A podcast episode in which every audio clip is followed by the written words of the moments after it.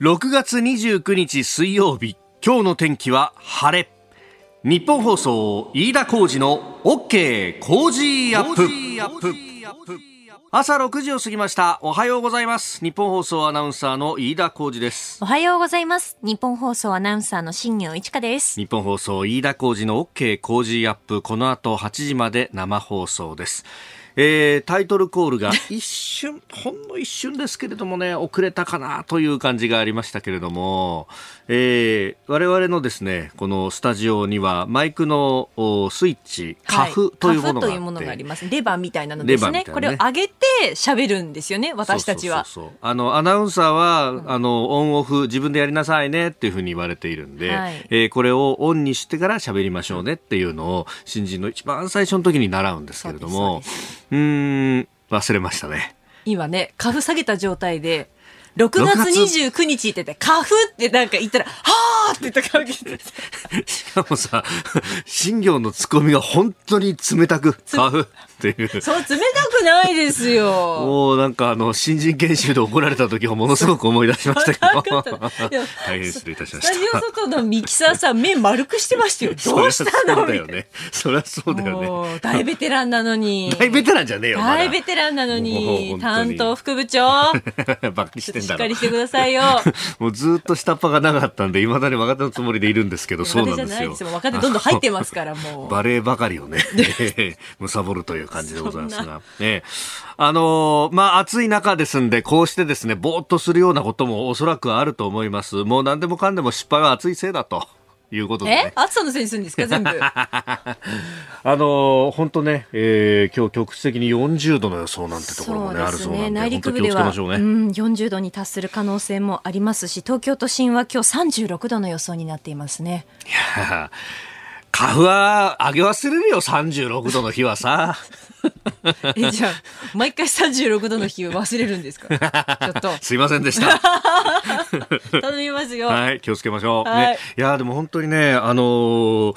外歩いててもぼーっとするようなね、ね、暑さになってきますんで、うん、ええー、こまめにね、まあ、冷房使いながら適度に、まあ、休みながらぼちぼちやっていきましょうあの、私ですね、昨日はちょっと用事があってですね、えー、まあ、あの、霞が関のあたりを、まあ、取材して回っておったわけなんですけれども、わらしべ長者っていうことわざというかさ、偶話があるじゃないですか。うんはい、ね、あの、最初にわらしべ持ってて、それをいろいろ物々交換したらなんかものすごいものもらっちゃったみたいな。あのー、人の紹介みたいなのでそういうのがあってですね、昨日実はあの国土交通省に行ってきたんですよ。で、国土交通省でちょっとあの意見交換をというかね、あのー、したいって言って、まあ地域交通、まあ、えー、地域交通って要するに、まあローカル線であったりとか、うん、あるいはあのバスだとかね、タクシーも含めて、えー、まあどうやってね、コロナで傷んだところを盛り上げていくかっていうことをいろいろこう知恵を絞ってるんだという中で、はい、で、あの、お声掛けいただいたんですけれども、どうして私なんですかって聞いたらですね、いやいや、オブザバカとかあれなんですけど、これが、あの、わらしべ長者で、ええ、そう、あの、たまたまその担当の人が番組聞いてくださったと。で、なんかこう、コンタクトを取りたいんだけどっていうところで、あの、前にさ、はい。JR 山手線の東京感動線中度のね車内アナウンスをしましたよね。1週間やらせてもらったじゃないですか。で国土交通省っていうのは当然ながら鉄道会社所管なので。そうですよね。そうそうそうそう。で、その担当の人が JR 東日本の人に聞いてくれたんだって。で、そしたらたまたま、その、ああ、はいはいはいはいはい、日本総で担当だったらこの人ですね、みたいな、ちょうど私とこう JR 東をつなげてくれたですね、はいはい、会社の中の、うん、人、うん、この人がまたですね、たまたま私が入社した時の人事の新人担当だったのよ。えー浜原さんっていうね。あ、はいはい。そうあ、そうだったんですかそうなのよ。で、あの、立ち話でさ、いいな、あの、こういうアナウンスやるかみたいなんでさ、そこから話が始まってたんだけど、あの、この間もね、えー、そこでエレベーターホールでさ、うん、ちょっとさ、なんか、国土交通省から話が来てるからさ、みたいな話をされて、はぁみたいなことを思っていたらですね、うん、えー、えー、そこから話がつながって、えー、昨日会いに行ったというですね、いやいろんなご縁っていうのがあるんだなというね。本当ですね。まあちょっとね、あのー、これから先どうなっていくのかっていうのはあれですけれども、いろいろね、えー、話を聞いてきたりとかもしてるし、まあ、あの、地方の交通っていうのはね、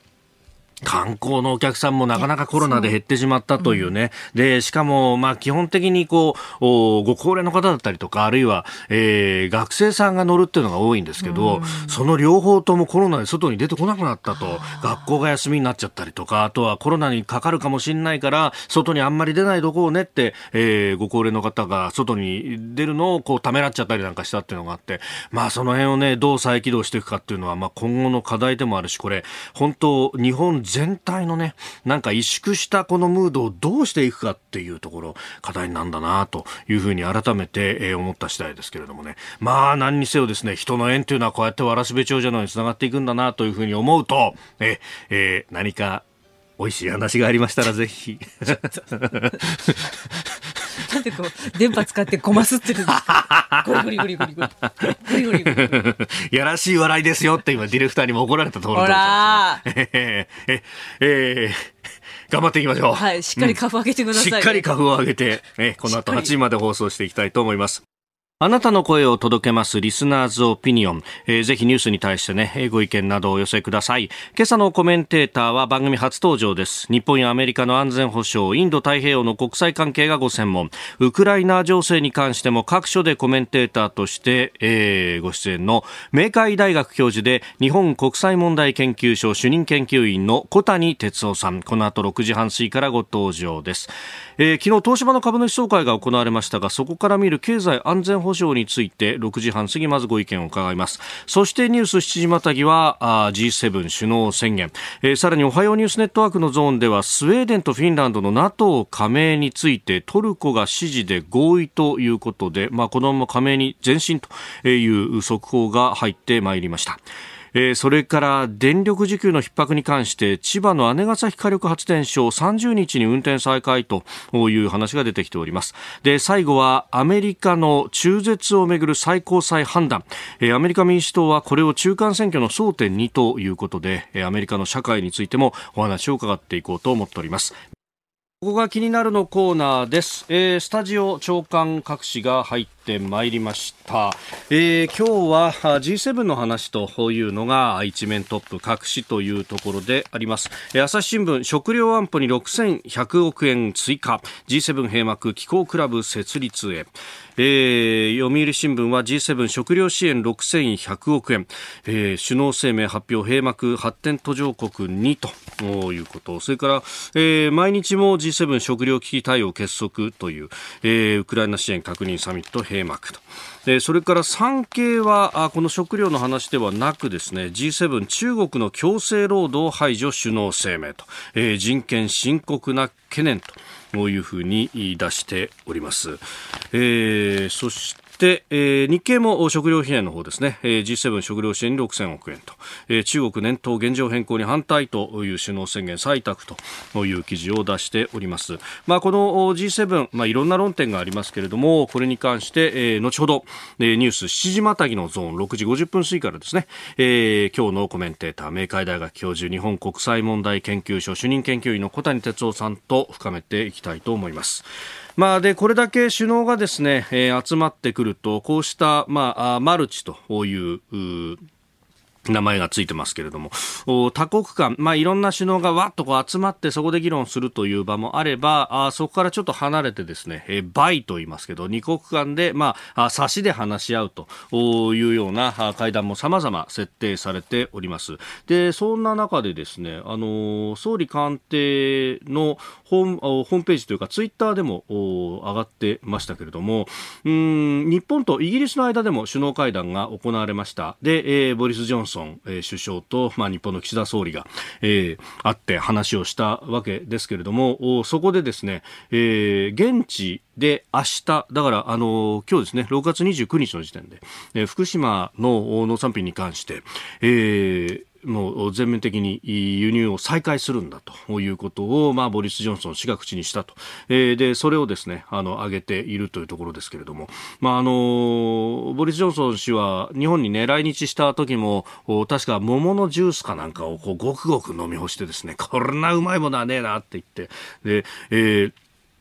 まあ、あの、拍手喝采を浴びたということもありましたけれども、まあ、なんといっても、この福島の農水産業に、えー、関わっている方々、ここで何度もね、ご紹介しておりますけれども、うん、まあ、かつて、えー、ちょっと前まではお米に関しては全量全袋検査というものをやっていたし、まあ、それ以外の、えー、農産品に関しても今もですね、えー統計上優位な形できちんとした形で、えー、モニタリングの調査というものをやっていると。で、モニタリング調査をして、もし万が一基準値を超えるような、えー、まあ放射線量が出た場合には、まあそのロットを廃棄するだけではなくって、そこから、えー、その同じ産地のものをすべて出荷を停止し、えー、解消するということをやっていると。だから、あの、現場の人たちはもう、うん、胸を張って安全だと言えるものしか出せ、出してないと。で、えー安全の部分はこうして数字でこうお見せすることもできると確かにホームページ福島の恵みというページを見るとですねもうリアルタイムで、えー、ほぼリアルタイムに近い形で、えー、数字が出ていると、まあ、あいうことがありますで、えー、ただ安心の部分は一人一人の判断だからそれは、えー、それの、まあ、助けになるように我々はモニタリングをきちっとやってそれを即座に公表するという形で、え、出す以外ないんだということをおっしゃって、え、いました。うん、まあ、そこの部分のですね、まあ、情報開示というものが少しずつ少しずつこうして、えー、伝わっていくといいなというふうにも思うし、まあ、イギリスのこの判断というものは、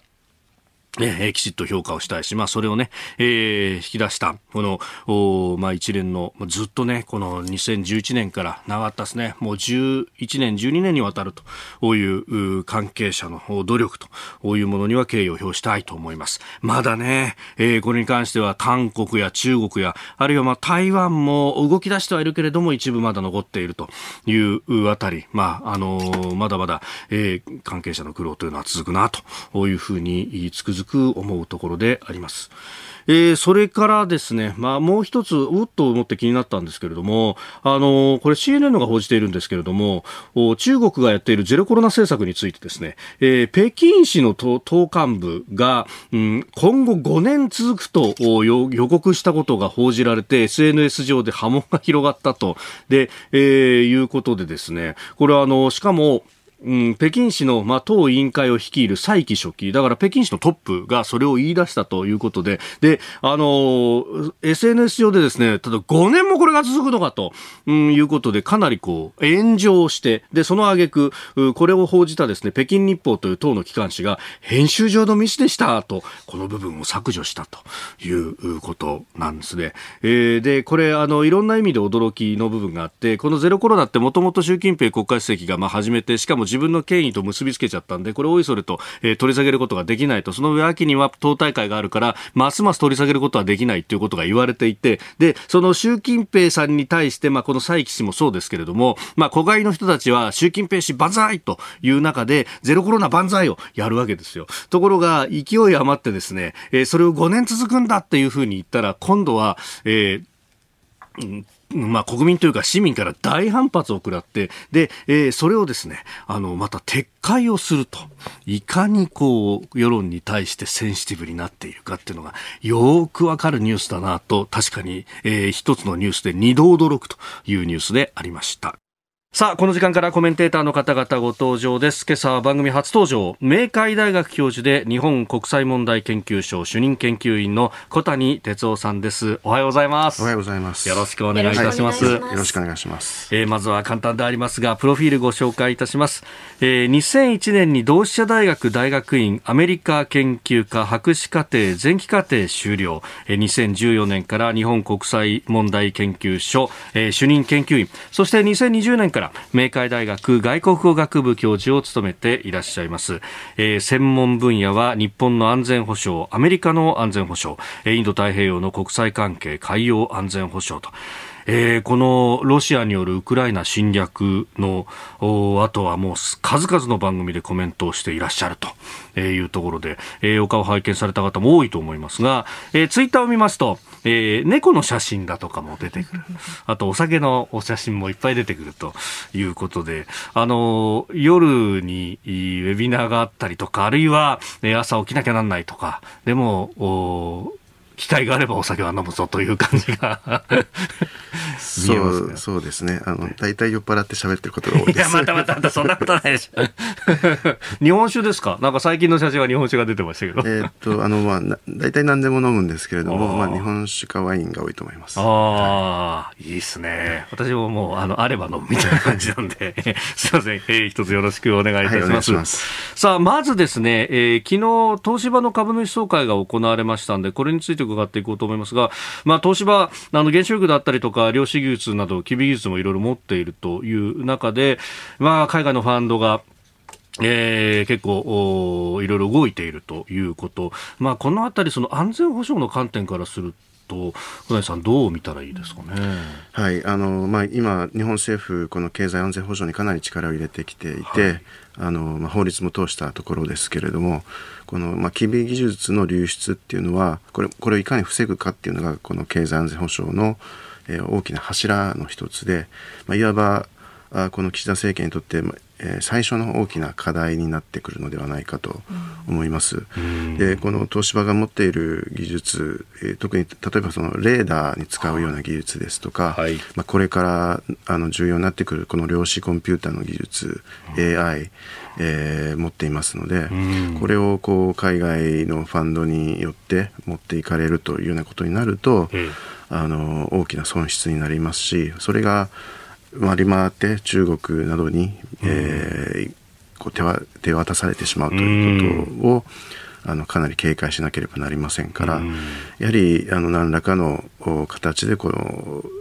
流出を阻止する、はい。えーまあ、やっぱり望ましいのはその日系のファンドで、えー、この東芝の問題をなんとか、うん、解決して、えー、この技術をまあ守るということになると思いますし、まあ、そういう動きがあの見えて見え始めていますけれども、あのまあ、なんとかこれを防ぐということであの政府もどこかの段階で動かなければならないのではないかと思っています。お聞きの配信プログラムはニッポン放送飯田浩司の OK コージーアップの再編集版です。ポッドキャスト YouTube でお聞きのあなた、通勤や移動中に最新ニュースを押さえておきたい方、放送内容を少しでも早く知りたい方。スマホやパソコンから radiko のタイムフリー機能でお聞きいただくと放送中であれば追っかけ再生も可能ですし放送後でも好きな時間に番組のコンテンツを自分で選んでお聞きいただけます。毎朝6時の生放送では登場するコメンテーターの最近の活動はもちろんたっぷりとニュース解説をお送りしています。レギュラーコメンテーターに加えて専門家と随時つないで掘り下げてお送りしています。日本放送のエリア内でお聞きの皆さんラジコラジコのタイムフリーでチェックしてくださいツイッターでは最新情報を発信中ぜひフォローして番組にご参加くださいあなたと一緒にニュースを考える飯田浩二の OK 工事アップ。えー、コメンテーターの方々と7時をまたいでニュースを掘り下げてまいります。えー、今朝は明海大学教授で日本国際問題研究所主任研究員小谷哲夫さんがコメンテーターです。引き続きよろしくお願いいたします。はい、よろしくお願いします。さあ、まずは株と為替の動きをお伝えしておきます。28日のニューヨーク株式市場ダウ平均株価は、前の日と比べ491ドル27セント安い、3万飛び946ドル99セントで取引を終えました。ハイテク銘柄中心ナスダック総合指数は343.01ポイント下がって、11,181.54でした。一方、円相場ですが、1ドル136円10銭付近で取引されております。えー、この28日のダウは乱高下という感じで、えー、最初はえー、かなりね、えー、高値をつけたんですけれども、その後、えー、一気に下げたという形でありました。。えー、というのも、取引時間中にアメリカのカンファレンスボードが発表した6月の、えー、消費者信頼感指数、えー、98.7という数字で、これが、えー、5月から低下、さらに市場予想の100も下回ったということで、えー、ガソリン、食品を中心としたインフレ懸念の高まりが景況感の悪化につながったということであります。小谷さん、これアメリカの特にガソリンの高値っていうのは相当なもんですか？ええ。あの今、1ガロン7ドルという州も出始めていますけれども、あの私、ちょうどイラク戦争の頃に、はい、あのアメリカに住んでましたが、ほうほう。その頃で3ドル超えただけで、もう相当政権にとってはダメージだったんですけれども、その倍以上っていう感じで、あのアメリカ人にとってこのガソリン価格っていうのは一つのその経済指標なんですね。これが7ドルっていうのは誰も見たことがない数字で、見たことがない数字、えー、このインフレがいかに進んでるかっていうことをあのアメリカ人直に感じてますからこれは相当バイデン政権にとって今あの大きな問題になっていますなるほど、まあ、そのあたりで、じゃあ、バイデン政権として何を武器にというあたり、後ほどね、えー、これはスクープアップのゾーン7時40分過ぎに、えー、中絶をめぐる最高裁の判断というのが出ましたので、その辺も解説をいただこうと思っております。えー、では、この時間取り上げるニュースはこちらです。G7 首脳宣言台湾海峡の安定が重要と2年連続明記。ドイツ南部エルマウで開かれていた G7 サミット主要7カ国首脳会議が昨日閉幕しました。首脳宣言で台湾海峡の平和と安定の重要性を強調し両岸問題の平和的解決を促すと2年連続で台湾海峡に言及し去年の G7 首脳宣言で初めて持った文言を踏襲しました。中国が軍事的威圧を続ける東シナ海や南シナ海の現状に懸念を表明した格好です。えそれからこのウクライナ情勢に関しては今日各紙一面で報じておりますが、えー、世界の食料安全保障への取り組みにおよそ6100億円45億ドルを G7 で追加拠出するんだということです。まあ、やっぱりウクライナ情勢は中心であったということですが、まあ、東アジアに関しても言及はありましたね。そうですね。あの、まあ、昨年に比べると当然、このウクライナの問題、ヨーロッパの問題が、あの大きく取り上げられていますけれども、えー、しかしあの引き続き中国についても言及があり、うん、えー、まあ、今ありました通りその台湾についても言及があったということであの G7 として引き続きその中国の問題も重視しているというそういうメッセージはあの出たと思います。うん、まあ、現地で政府高官がブリーフィングをしたところでこのセッションの中ではあの東シナ海のガス田の話なんかも、えー、言及があったということですけれども、まあ、これとかを見ると、まあ、言うべきことはこれ言ったということなんですかね。そうですね。あの、まあ、南シナ海の問題というのは、あの、非常に国際的な問題で、あの、ヨーロッパもそこを通って貿易をしていますから、あの G7 でも、まあ、議論されるのは自然なことなんですけれども、はい、東シナ海のしかもガス田の問題というのは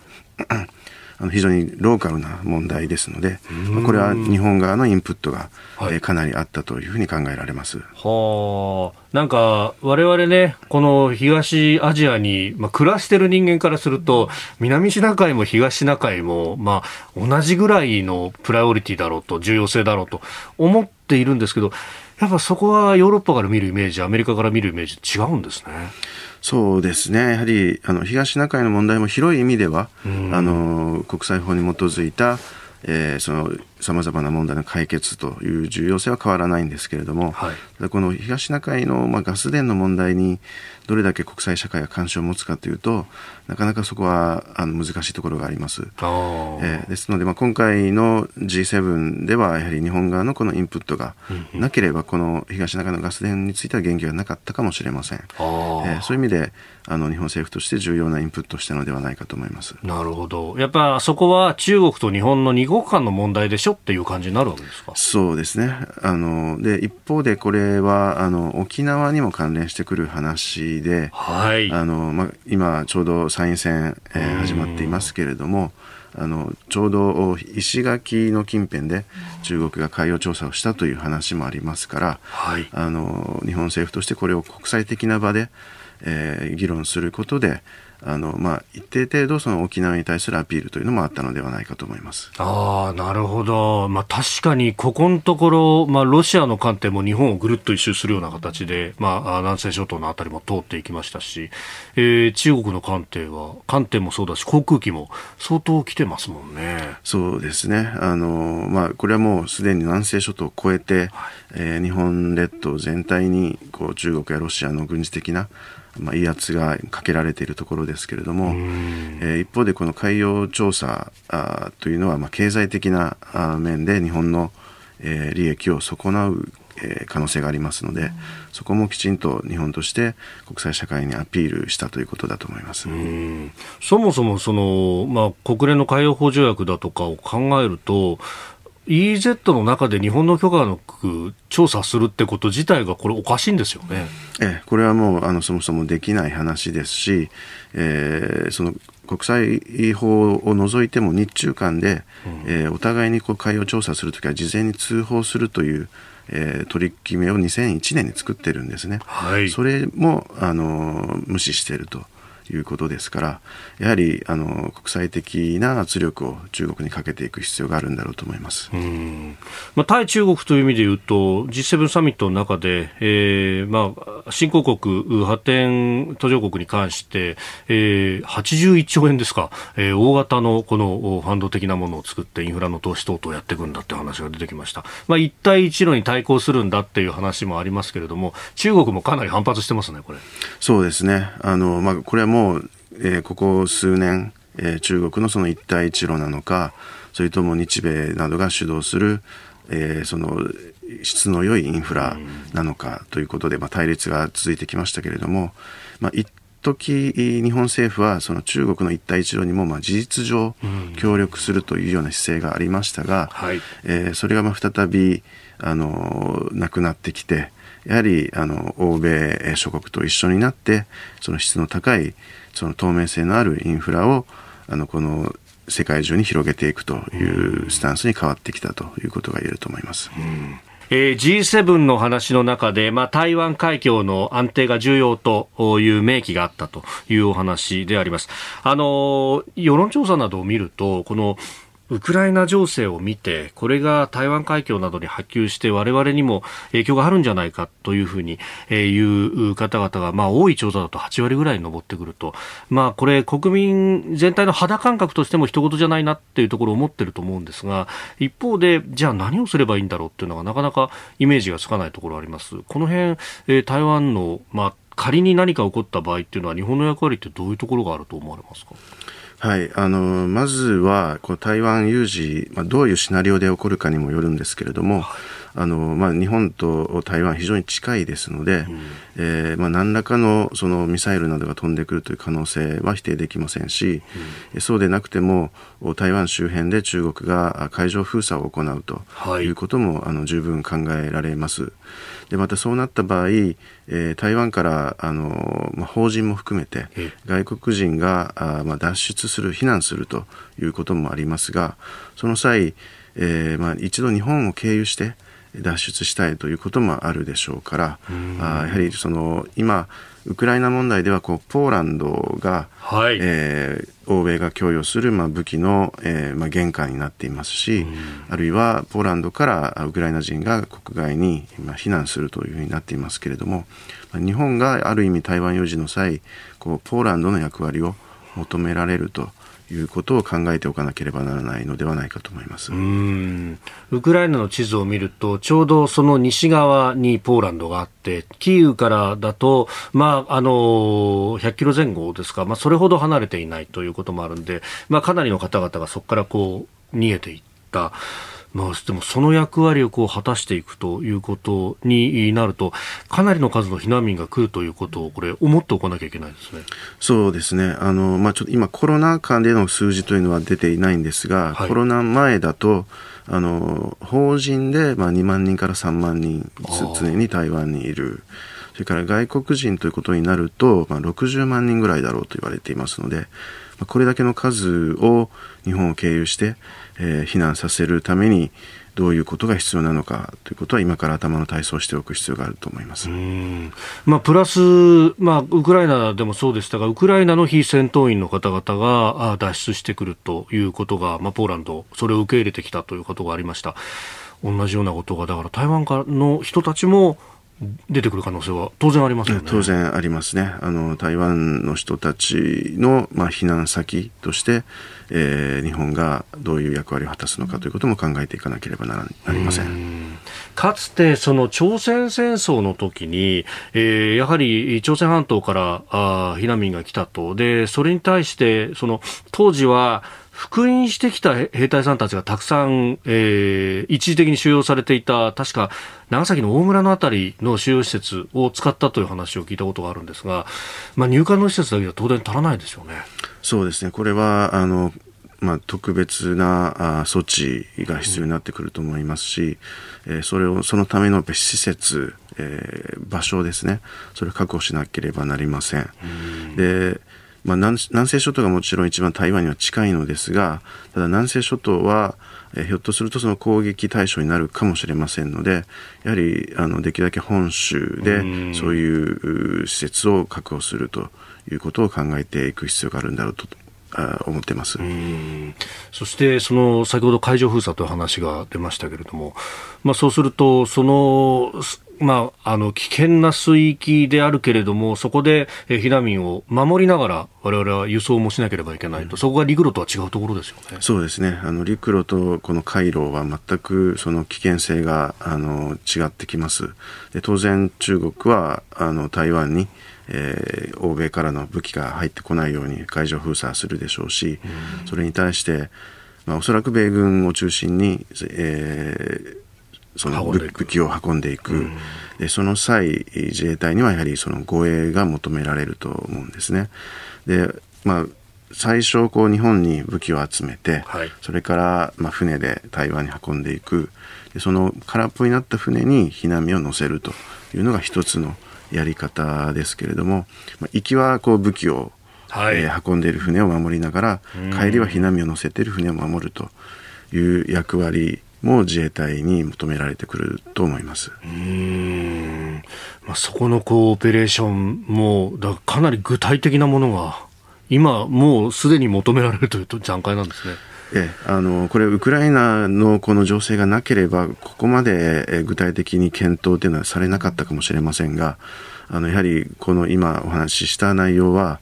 あのこれから日米両政府で話し合っていかなければならないと思いますし、あの台湾ともこの辺りのあの話し合いをしていく必要があると思います。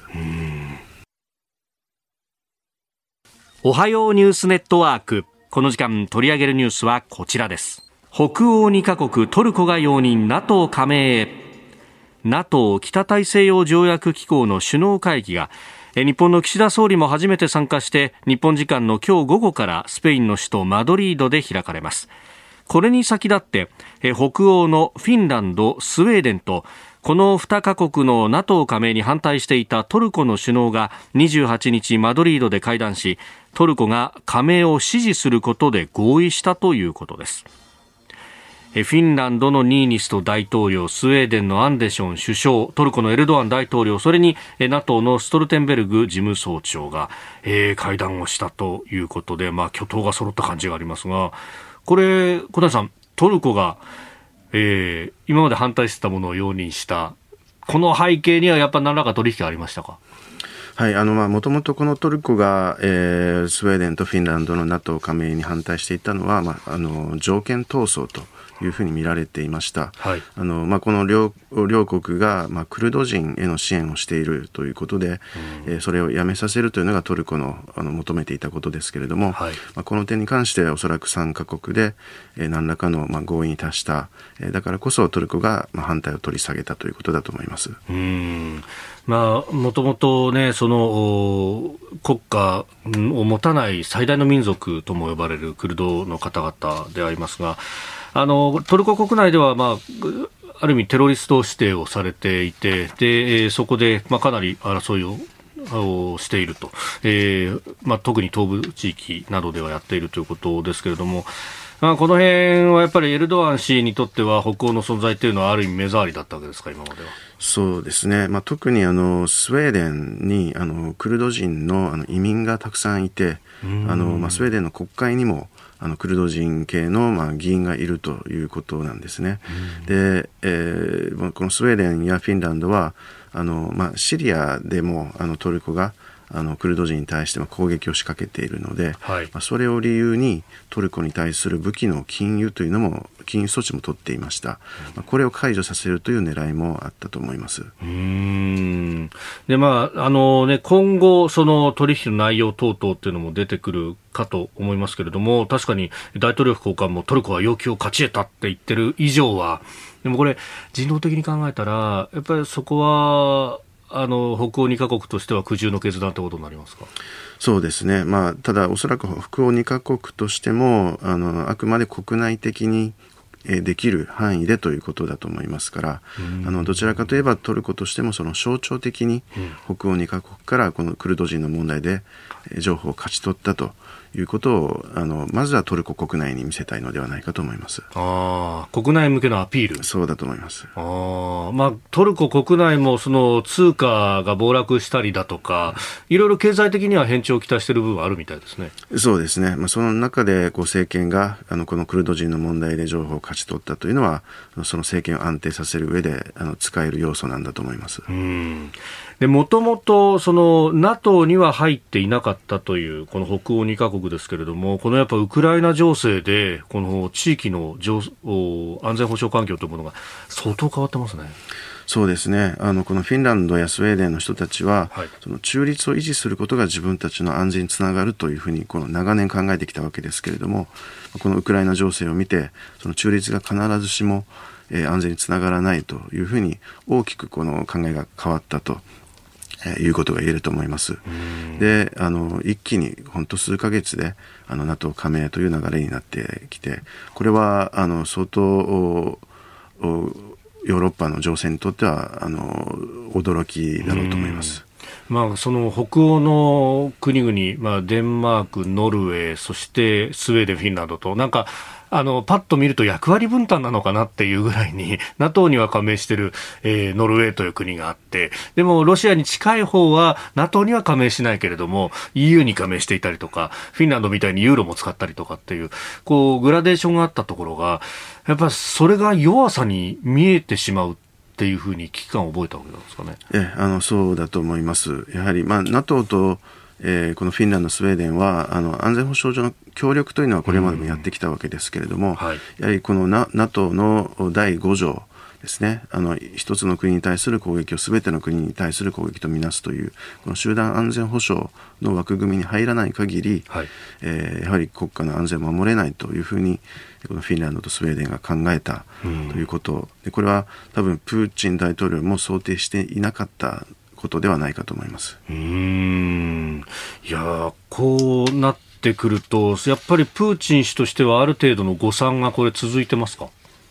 そうですね、あのまあ、そもそもこのウクライナでの軍事作戦、えー、キーウを数日で陥落させるというところ、これも失敗して、まあ、誤算だったと言えますけれども、はい、このフィンランドとスウェーデンの動きは、あの全くおそらく想定できていなかったことだと思いますので、あのロシアとしても当然反発はすると思いますが、はい、ウクライナでのこう作戦が続いている間にそのフィンランドやスウェーデンに対して、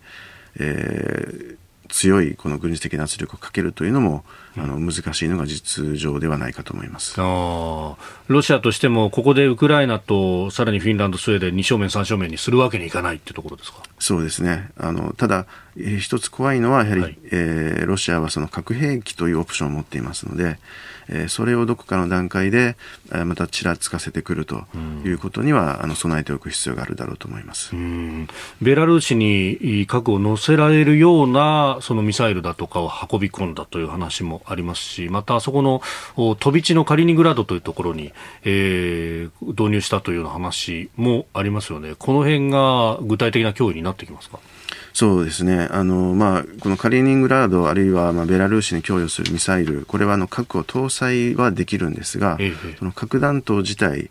はまだ、ロシア本国に置いてあるはずなんですね。なるほど。ただ、その弾頭を、その前線に、そのミサイルの近いところに移すというだけでも、その危機の段階が一つ、えー、大きく上がりますので、まあ、今後そういう動きを見せるのかどうかを、えー、注視していく必要があると思います。ある意味エスカレーションの階段をこう明確に見せて登るぞ登るぞって今言ってるっていう状態。え今はそれを見せている段階ですね。まだ登りきってはいないですけれども、見せている段階ですね。しかし、あの、この北欧についてっていうのは、まあ、日本の国内よく北欧見習えっていろんな分野で、言われるところで、この特にこう中立でやることによって平和が維持されるんだって言われてたところですけれども、やっぱそういうなんというか、あの、ポスト冷戦のモデルみたいなものっていうのが、この戦争で崩壊してしまっている部分があるんですかね？あの、まあ、一つは、えー、フィンランドやスウェーデンは、あの、中立を維持してきましたけれども、一方であの軍事力についてはあの自分たちの身を守れるだけのものをあの整備してきました。でそれがその日本人が持つ中立のイメージとちょっと違うところがまずあると思うんですけれども、やはり今回はその集団安全保障ですね、えー、これに加盟することがやはり必要というふうに判断に至ったわけですけれども、日本もおまあアメリカと同盟関係を結んでいますが、えー、それ以外にもいろんな国と安全保障の協力関係を深めることで、えー、日本の安全も守れる地域の安全も守れるということをあの多くの日本人の人たちも今回のウクライナ戦争を見てあの感じているのではないかと思います、まあ、そのあたりでこの NATO の首脳会議に、まあ、今回アジアから日本だけでなくて、えー、韓国それからあオーストラリアニュージーランドというあたりも、えー、オブザーバー的に参加をするということになってます。これ例えばですけれども、アジアでこの NATO のような集団安全保障の体制っていうのはあり得るものですか？あの NATO に近いような集団安全保障をこのアジアで作るというのは、えー、相当難しいと思います、うん、えー、それはやはり各国の政治体制がかなり違いますしあの文化も違いますし、うん、えー、そういう意味で NATO のようなものは難しいと思うんですけれどもただあの特定の分野に限って、はい、えー、多国間での協力を進めるということは十分考えられますし、うん、まあ、今回オーストラリアニュージーランド韓国も参加していますが、はい、あのまあ、一つには、えー、やっぱり台湾海峡の問題が起こった時にこのアジア諸国は一体どういう、えー、動きをするのか。ということは共通の課題になってきていると思いますので、あのそのあたりをこう話し合う機会にはなっているだろうと思います。うん分野ごとにという意味で言うと、オーカスという枠組みがあったりだとか、あるいはクワッドという、まあ、日米豪印の枠組みがあったりしますけれども、なんというか、こう、課題ごとにそうやって、えー、どこが核になってやるかみたいなのをこう積み重ねていくってことになりますかね。ええ、あのまあ課題を解決する枠組みというのをいくつもこのアジアで作っていくのが、うん、おそらく今後の流れではないかと思います。一つ、うん、NATO のようなあの何でもやるという組織ではなくて、うんはい、課題に合わせて、えー、そのアドホックにあの枠組みをこう切り替えていくというのが、おそらくアジアには適しているのではないかと思いますけれどもそういう方向で今動き出しているというふうに見える、えー、見えます。はいえー、この時間小谷哲夫さんとお送りしてまいりました日本総動機の方この後も小谷さんにお付き合いいただきますそしてここで番組からお知らせです。7月10日日曜日は参議院選挙の投開票日ですが、お昼日本放送では特別番組を放送します。タイトルは、日本放送参議院選挙開票速報2022どうするどうなる日本の未来。格闘党首代表をはじめ幹部の方々に生で質問をぶつけていきながらあなたと一緒に日本の未来を考えていきたいと思っております。はい今回2部構成でお送りします。番組スタートの夜7時58分から11時30分頃までの第1部が飯田浩二アナウンサーと私新業 OK 工事アップのコンビでお届けしていきます、はい、えそして11時30分頃から深夜1時30分までの第2部は報道部の森田浩二デスク、うん、まさにダブル工事体制で選挙特番展開していきます。はい、ダブル工事であります。はい、で、ゲストも続々決まってまいりました。第一部前半、明治大学教授で経済学者飯田康之さん。えー、後半はジャーナリスト須田慎一郎さんがスタジオに登場。えー、また評論家の宮崎哲也さんや、えー、辛坊治郎ズームそこまで言うかのパーソナリティ辛坊治郎さんにも電話をつないで解説をいただこうと思っております。第2部は産経新聞上席論説委員の乾正人さんがゲストに、えー、スタジオに生登場です。さらにこの4月に18歳に成人年齢が引き下げられたことで若者の代表も登場します、うん、18歳を迎えた俳優の鈴木福さんに18歳から見た選挙日本の未来についてお話伺います。そしてアナウンサーや報道記者も現場に出動。激戦の東京選挙区の候補者事務所や各政党から最新の情報を伝えてもらいます。7月10日日曜日夜7時58分から深夜1時半まで日本放送参議院選挙開票速報。どうするどうなる日本の未来ぜひお聞きください。えー、今朝は明海大学教授で日本国際問題研究所主任研究員小谷哲夫さんとお送りしております。引き続きよろしくお願いします。よろしくお願いします。もう30度超えてきましたね。31度今日も暑いですね、暑そうですね。ね。なんかあの常に涼しげな空気が流れてるような感じがありますけど いえそんなことないです。あのあのこれから午後授業がありますけども教室ももう教室も。ここ数日暑くてああ多分聞いてる学生はほとんどの何も耳に入ってこないじゃないですかね。いややっぱクーラーかけててもなかなかクーラーかけても全然下がらないですね。まあ大教室だとそうですよね、はい、温室みたいになっちゃいますもんね。ね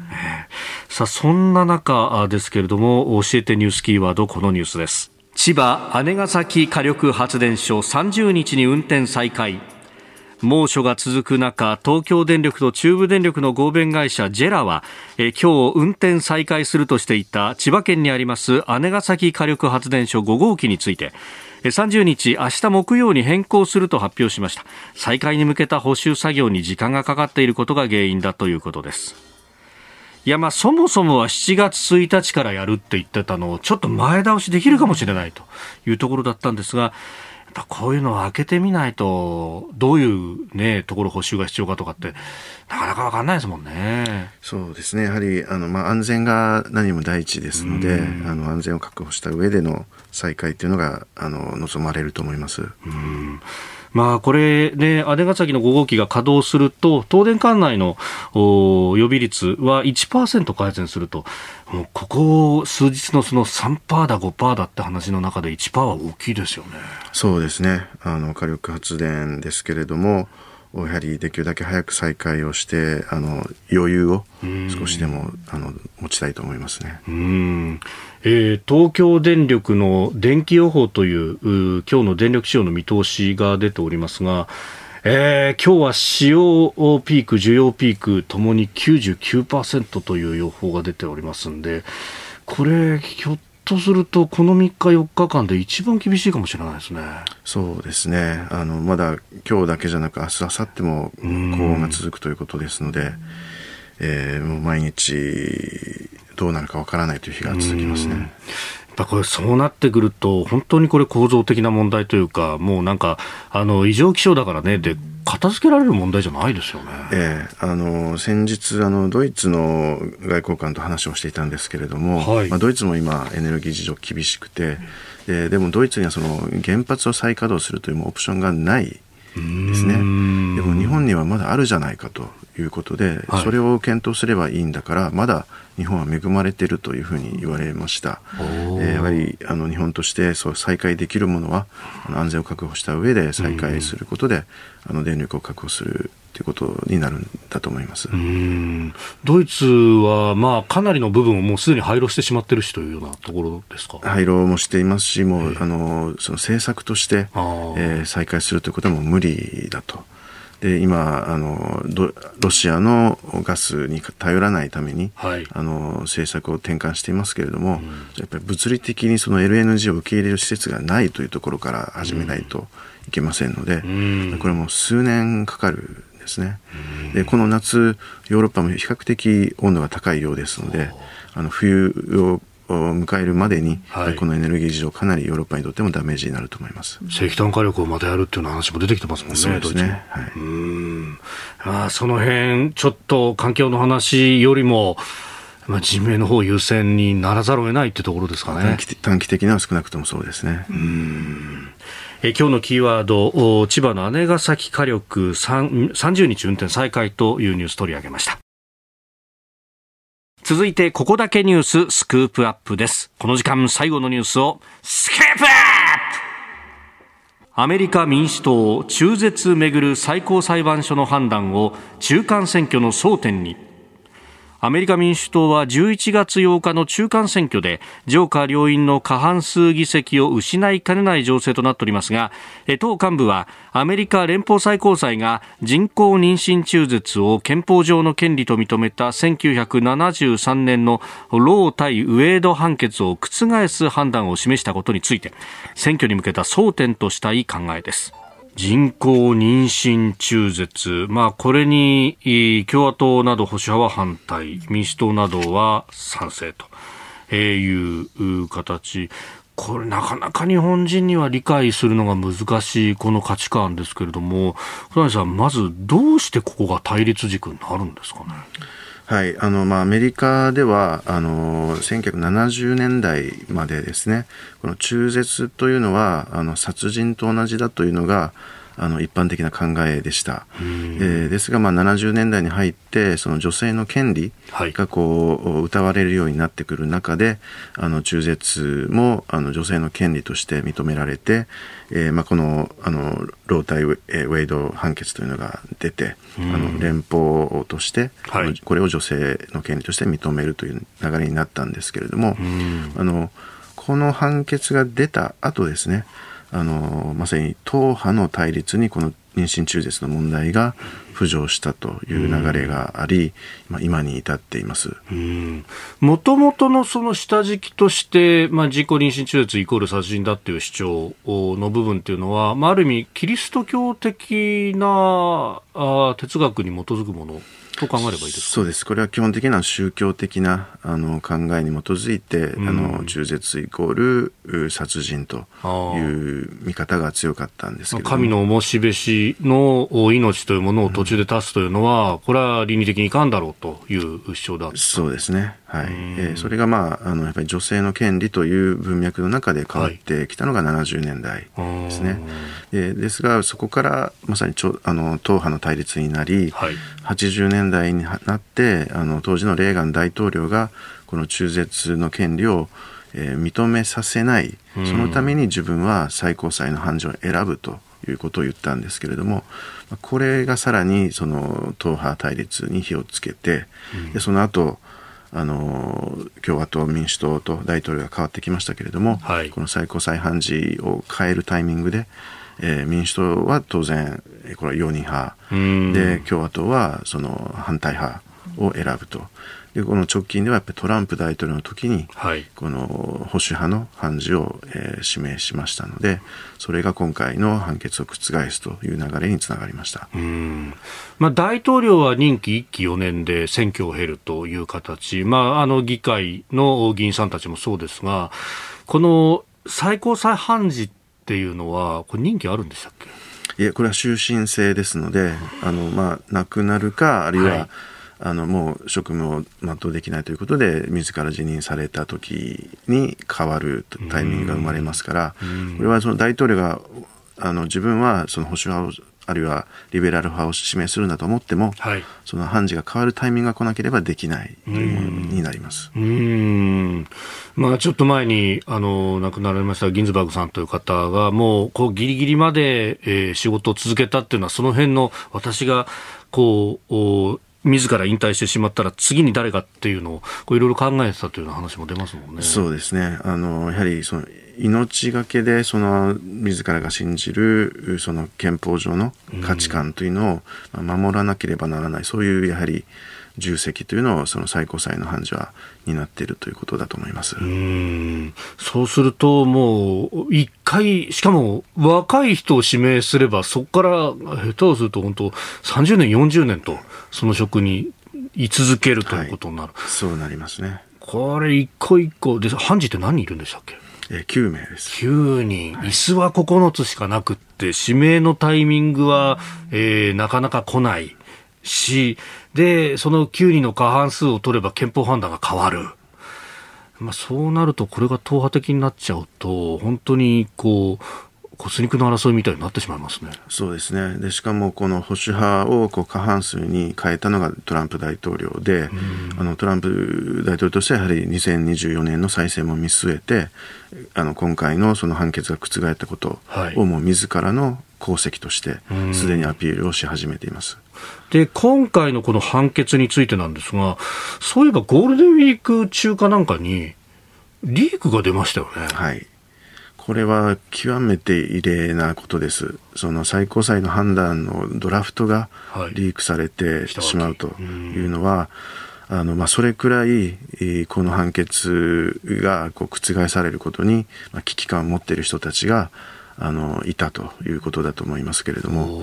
あの、まあ、このリークされたことで、はい、えー、逆にこの覆すのは難しくなるんじゃないかという見立ても一部にはありましたが結局そうならずに、あの基本的なのドラフト通りに、あの覆されたということになります。うん。まあ誰がどうやってリークしたんだみたいな話これも調査は今まだやってる最中ですねこれは調査が進んでいますけれどもおもうその誰がやったかというよりは、もう覆ったという事実の方がやはり重たいですね。うんまあ、この連邦で判断をせずに各州に任せるべきなんだという、まあ、ある意味こうアメリカらしい主張というのもその反対派の中には混じっていたというふうに聞きますけれども今後っていうのは、まあ、次々に判断覆るって形になるんですか？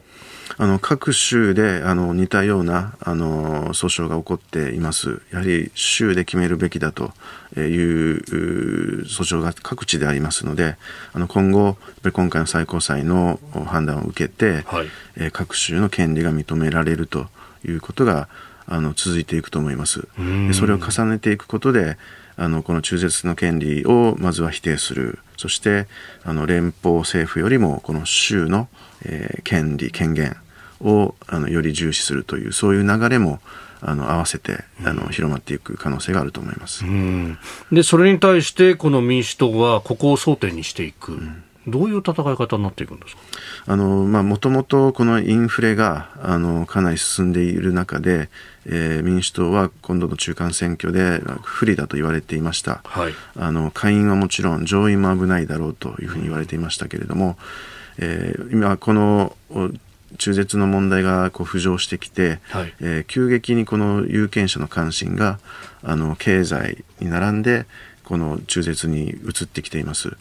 で民主党からすればこの中絶の問題を取り上げて共和党を批判することで今度の中間選挙不利だと言われていた流れを変えられるというそういう見立てがあの民主党の中、そしてバイデン政権の中で広まっています。で、まあ、当然中あの中間選挙に向けて共和党側もあのこの一気にこの中絶の権利をこの、えー、連邦レベルで、はい、連邦法で禁ずるという流れにしていきたいですし、さらにはあの同性婚の問題であったり、その LGBTQ の権利を守るという風潮も変えたいというふうに思っていますので、あのそういう意味でこう共和党と民主党のさらなる党派的な対立がこの中間選挙に向けて、えー、拡大していくということだと思います。えー、この中絶をめぐる最高裁判断そして中間選挙というところアメリカの社会についてお話をいただきました。あなたと一緒に作る朝のニュース番組飯田浩司の OK コージーアップ日本放送の放送エリア外でお聞きのあなたそして海外でお聞きのあなた。今朝もポッドキャスト YouTube でご愛聴いただきましてありがとうございました。飯田浩司の OK コージーアップ。東京有楽町日本放送で月曜日から金曜日朝6時から8時まで生放送でお送りしています。番組ホームページでは登場いただくコメンテーターのラインナップや放送内容の原稿化された記事など情報盛りだくさんです。また公式ツイッターでは平日は毎日最新情報を配信中。ぜひチェックしてみてください。そしてもう一つ飯田浩二アナウンサーが「夕刊富士」で毎週火曜日に連載中。飯田浩二の「そこまで言うか」こちらもぜひご覧になってください。忙しい朝そして移動中ニュースを少し深く知りたい時。ぜひ AM、FM、ラジコはもちろん日本放送のポッドキャスト YouTube でお楽しみください。